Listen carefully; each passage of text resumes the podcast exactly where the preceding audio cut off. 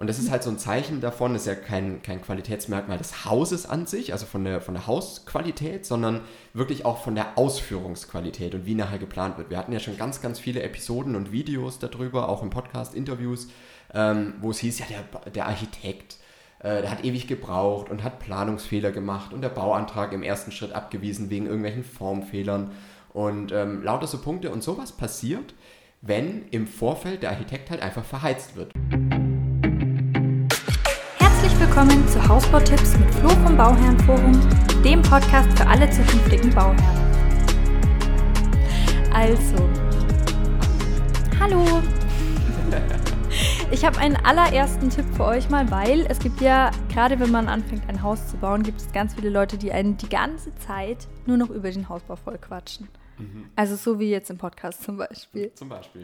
Und ähm, da gibt es eine Frage, das hat mal die ehemalige Mitbewohnerin von meiner Schwester hat mir das erzählt. Wenn dann nämlich jemand die ganze Zeit nervt mit einer Frage oder mit, mit irgendwelchen Tipps oder Tricks oder mit irgendwas, was man nicht hören will, dann kann man einfach sagen, ähm, kann man Brot eigentlich einfrieren?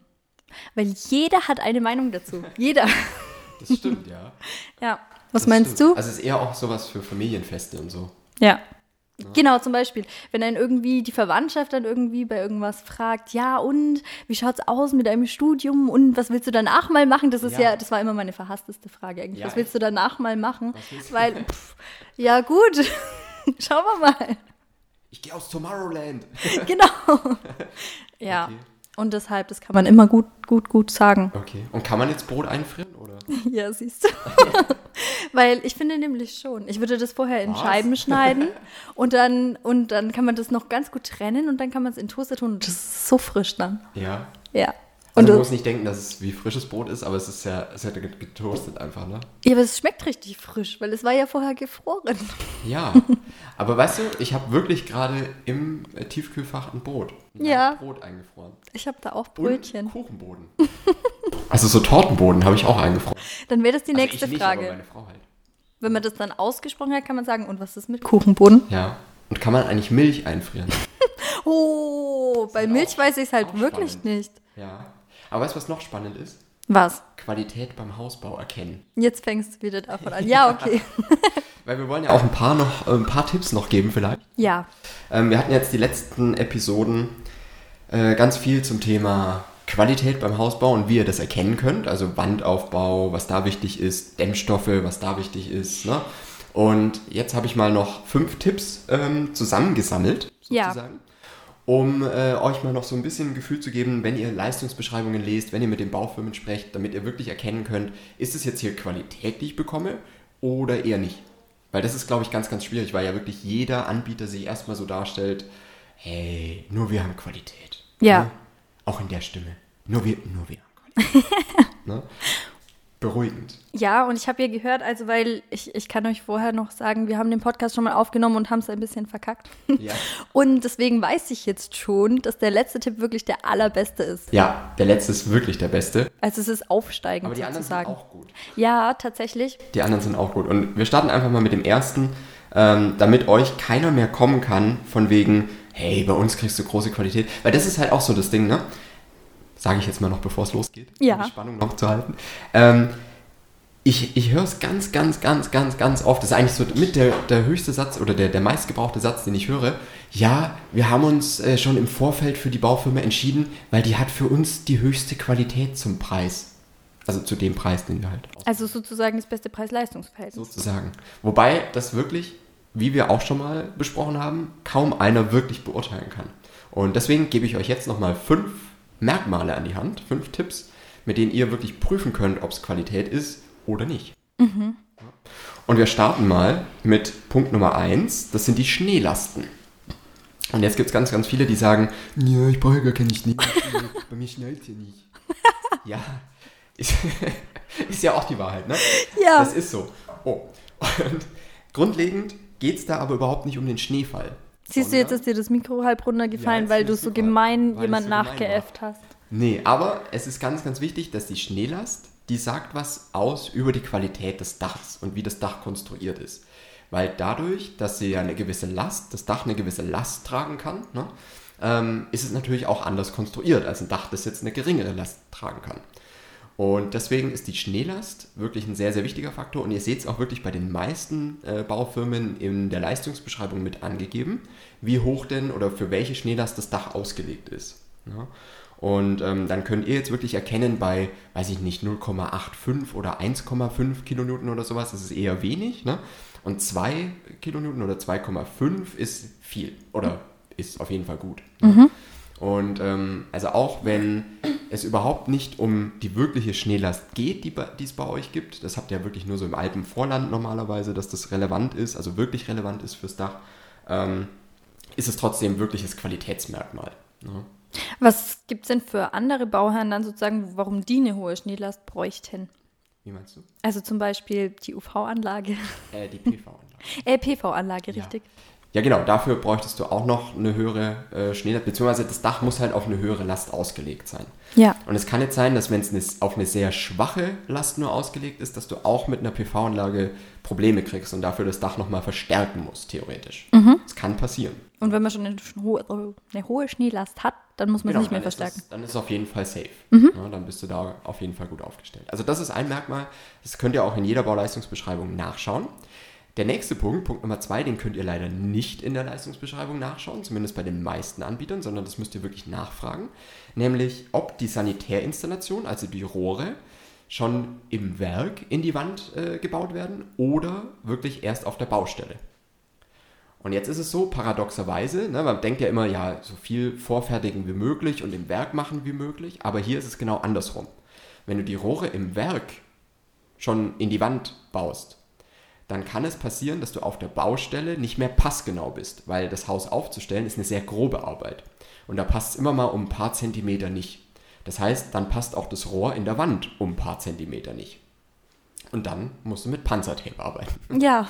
Ja, genau. Also das ist dann auch irgendwas quasi für, den, für die Rohbaukontrolle. Irgendwas. Ja. Also es ist ein, ein Hinweis für die Rohbaukontrolle, wenn ihr irgendwo Panzertape Ja, dann sollte man immer vorsichtig werden, weil das ist schwierig. Ja, dann ist da ein Mangel. Genau. Und ähm, das Ding ist, wenn die Rohre auf der Baustelle eingebaut werden, dann ist es halt wirklich passgenau. Also das ist was, wo ihr auch wirklich darauf achten könnt. Fragt da mal nach. Ne? Wissen die meisten Handelsvertreter wahrscheinlich auch nicht. Das müssen die dann auch nochmal nachfragen. Aber ähm, grundlegend könnt ihr da auch nochmal Qualität erkennen. Ne? Punkt Nummer drei.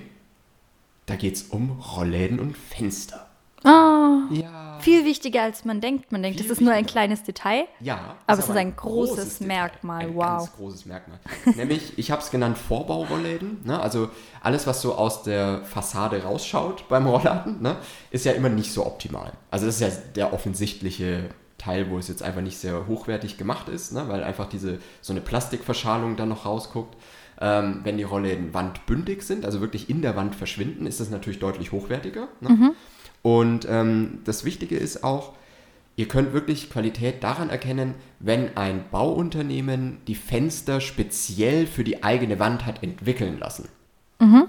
Fragt das mal nach, ob das so ist oder ob es einfach zugekaufte Fenster sind. Ne? Weil dann habt ihr da auf jeden Fall einen Qualitätsvorteil, weil wenn was speziell ähm, für die Wand entwickelt ist, dann passt es ja auch viel besser mit Abdichtung und so weiter. Ne? Dann das ist auch wieder so ein Merkmal, wo eine Baufirma einfach mal nachgedacht hat zum Beispiel. Ja. Ne? Wo man einfach wissen muss, okay, die haben da ein bisschen mehr Gehirnschmalz reingesteckt als andere. Ja. ja. Das klingt jetzt auch wieder ein bisschen gemein, finde ich, die arme Baufirma. Aber ja, die haben dann so. drüber nachgedacht, das ist hier schon schön. Ja, man will ja mit, mit Firmen arbeiten, die mal nachdenken, oder? Und nicht einfach nur hier, zack, fertig. Ja, ja. klar. Genau, und deswegen, ähm, das ist auch noch so ein Qualitätsmerkmal, da würde ich auf jeden Fall drauf schauen. Müsst ihr auch meistens nachfragen, ähm, manche Baufirmen schreiben es vielleicht auch schon in die, in die Baubeschreibung mit rein, weil die ja auch wieder stolz drauf sind. Ne? Ähm, aber normalerweise müsst ihr das nachfragen, was denn da gemacht wird. Und gerade Vorbaurollläden, da würde ich auf jeden Fall aufpassen, weil es sieht einfach, also auch so im Hinblick auf Wiederverkaufswert und sowas, ja, ist es, glaube ich, schwierig. Ne? Weil es immer heißt, ja, aber diese Rollläden, ne? das ist nix. Ja, dann der Punkt 4 das ist was Planerisches, was Architektonisches, um nicht zu sagen. Ne? Nämlich äh, so Stützpfeiler im Wohnraum. Mhm. Was heißt da jetzt Qualität? Nämlich Qualität ist eher, wenn man ohne diese Stützpfeiler auskommt. Ne? Weil du hast ja mittlerweile bei den Planungen, die sehr modern sind und so eine offen, offene Küche, offener Wohn-Ess-Bereich, ne? da kommen ja wirklich schon mal Räume zusammen, die so 40, 50, 60 Quadratmeter groß sind. Also wirklich relativ groß. Ja. Wo du ja auch von den Wänden her eine gewisse Traglast und eine gewisse Spannweite überbrücken musst mit dem Holz, mit dem, mit dem Baumaterial. Ne? Das heißt, es gibt jetzt Anbieter, die schaffen das nicht, so große Räume, ohne nochmal einen Stützbalken oder sowas zu machen, der dann halt mitten im Raum steht. Und das ist natürlich dann wieder auf der anderen Seite kein Qualitätsmerkmal, wenn sowas gemacht werden muss, sondern das Qualitätsmerkmal wäre, wenn die das ohne schaffen. Das Ja. heißt, wenn ihr ein Angebot habt, bei dem in der Planung so ein Stützpfeiler mit drin ist, ne? Und bei dem genau gleichen Angebot von einer anderen Firma ist dieser Stützpfeiler nicht mit drin, dann wisst ihr, okay, die zweite Firma macht das, den gesamten Wandaufbau und die Tragkonstruktion ein bisschen hochwertiger und braucht so eine Abstützung nicht. Ja, ist aber auch dann der Punkt, ob man das möchte oder nicht, weil es geht ja nur darum, ob sie komplett ohne auskommen würden. Mhm. Aber es kann ja auch sein, dass man es schöner findet mit Stützpfeil. Genau. Heißt das ja auch- Stützpfeil? Ja, ja, so ein Stützpfeiler, genau. Ja. Kann man ja auch wirklich extra wollen. Ne? Ja. Das ist ja dann das andere. Aber grundlegend könnt ihr erstmal die Qualität daran erkennen, dass so ein Pfeiler dabei ist oder eben nicht. Ja, Genau. Also, dass man ohne auskommt und deswegen auch eine bessere Konstruktion hat. ja, und dass man die Wahl hat. Genau, richtig. Wenn ich richtig gezählt habe, sind wir jetzt bei Punkt Nummer 5. Oh mein Gott, der große Der Übertipp. beste Punkt, der Überpunkt. Jetzt pass auf. Also, es klingt ja immer gut, dass der Architekt schon inklusive ist.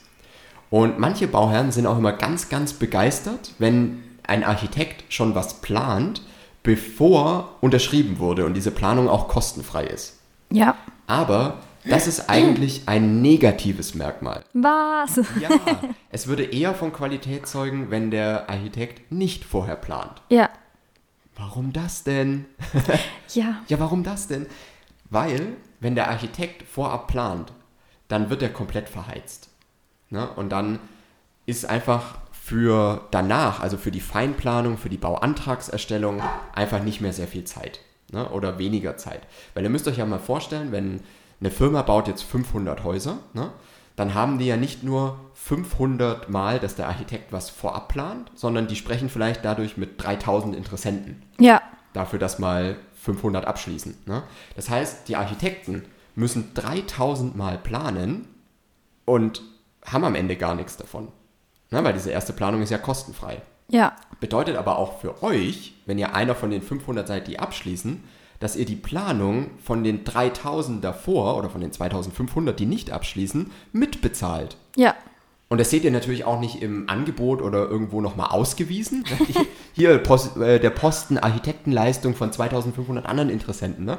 Das seht ihr nicht, sondern das ist natürlich trotzdem in der Grund, in, im Grundpreis mit drin. Ja. Aber ihr bezahlt das mit, weil äh, die Baufirma hat keine anderen Einnahmen. Als Ich sag die ganze Zeit nur ja, ja, Ja, ja, ja, weil ja. es ist so wahr. Weil es einfach stimmt. Ne?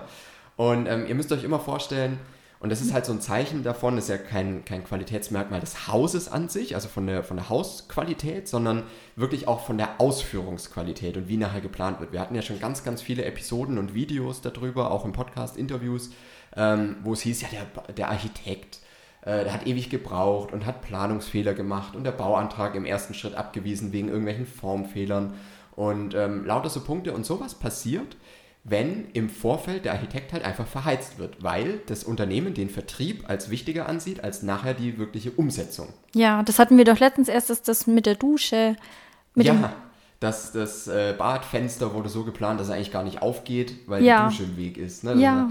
Also lauter so Punkte, wo man sich denkt, okay, was echt schlecht gelaufen, aber der arme Architekt dann eigentlich auch, weil ich meine, klar, ist ein blöder Fehler, Ja. aber der kann ja dann im Endeffekt gar nichts dafür, wenn der nur noch am Plan für 100.000 Ja, Leute eben. ist. Also wenn er nur noch plant, was, was soll man auch groß machen? Ne? Ja. Und das ist halt wirklich dieses, wenn, wenn ein Unternehmen oder eine Firma sehr vertriebsorientiert ist, dann ziehen die die Ressourcen davon ab, ne? weil Architekten gibt es ja nicht in Hülle und Fülle. Also das ist ja genauso eine, eine begrenzte Fachkraft wie andere auch. Ne? Ja. Und das ist ja im Fachkräftemangel, das hat jede Firma. Das heißt, wenn ich Ressourcen irgendwo abziehe, um sie vorne, im, also wenn ich Ressourcen im Vertrieb anbiete, kostenfrei, dann muss ich es irgendwo anders abziehen. Und dann Ja. leidet die, die, die Planung ähm, für die Bauherren, die wirklich abschließen. Also das ist was, wo man wirklich dran denken muss, was erstmal super klingt, aber leider euch wahrscheinlich wieder in den Hintern beißen wird. ja, das, das wird leider euch irgendwann einholen. Ne? Ja. Genau. Das war Punkt Nummer 5. Ja, cool, der war wirklich toll. Ja, fand ich auch. Und ähm, genau, also das sind nochmal so ein paar Punkte, wie ihr wirklich Qualität erkennen könnt. Wenn ihr jetzt sagt, ja, das reicht uns noch lange nicht, dann schaut einfach mal auf unseren YouTube-Kanal. Da haben wir auch ganz, ganz, ganz viele Videos zum Thema Qualität beim Hausbau erkennen. Ne? Damit euch wirklich keiner mehr irgendwas vormachen kann von wegen, oh, wir haben hier die höchste Qualität, schauen Sie mal unsere drei Stützpfeiler an. ne? ähm, und äh, ja, einfach äh, den, den Kanal abonnieren am besten. Ja. Dann verpasst ihr da gar nichts mehr. Und ja, das waren jetzt erstmal so die, die fünf Punkte und ich hoffe, ihr könnt damit die Qualität nochmal deutlich besser einschätzen als vorher. Und was kommt beim nächsten Mal? Jetzt pass auf. Wir haben nämlich eine, eine super, ich hatte eine super Eingebung Ja. und äh, da ist es nur so durch mich durchgeflossen quasi. Ja, wo ich ja gedacht habe, eigentlich, dass es die Eingebung von deiner Frau ist. Ja, aber Weil es ist ja eigentlich schon immer so, dass eine Frau irgend, also die Frau zu ihrem Mann irgendwas sagt. Mhm. Und eine Woche später sagt der Mann, boah, weißt du was? weißt du, was, ich habe eine Idee. Ich habe eine mir, super mir Idee. kam gestern eine Idee. Ja, das, da bin ich Ja. ganz von allein drauf Aber in dem Fall, in dem Fall hatte ich wirklich die Idee. ja, Also pass auf, ich ich spreche mal mit deiner Frau. Ich habe 39 Tipps gesammelt, wie man Kosten beim Hausbau sparen kann. Und da sind Tipps bei- dabei, da spart man 500 Euro. Und es sind Tipps dabei, da spart man 10.000 oder 15.000 Euro. Und das werden wir jetzt, weil 39 Tipps sind für einen Podcast zu viel. Ne? Ja. Also ihr habt ja alle da draußen, inklusive mir, eine Aufmerksamkeitsspanne von 8 Sekunden. Ne? Das ist, äh, wird Ja, schwierig. ich auch. Ja, das hat man, glaube ich, mittlerweile. Deswegen ähm, machen wir das mit so einer kleinen Serie. Also machen wir dann vier oder fünf Teile draus. Ne? Aber die nächsten Podcasts werden wirklich 39 Tipps, um beim Hausbau Geld zu sparen. Und es ist dann wirklich, wenn man es äh, mal zusammenrechnet, wirklich viel. Und ähm, ja, ich freue mich schon richtig drauf. Ist auch mein Lieblingstipp dabei. Selbstverständlich ist dein Lieblingstipp Okay. dabei. Und wenn ihr wissen wollt, was der Lieblingstipp von Judith ist, dann, ich glaube, es hat sich noch nie so gelohnt, mal wieder den Kanal zu abonnieren. Ja, das glaub den, ich den auch. Podcast. Ne?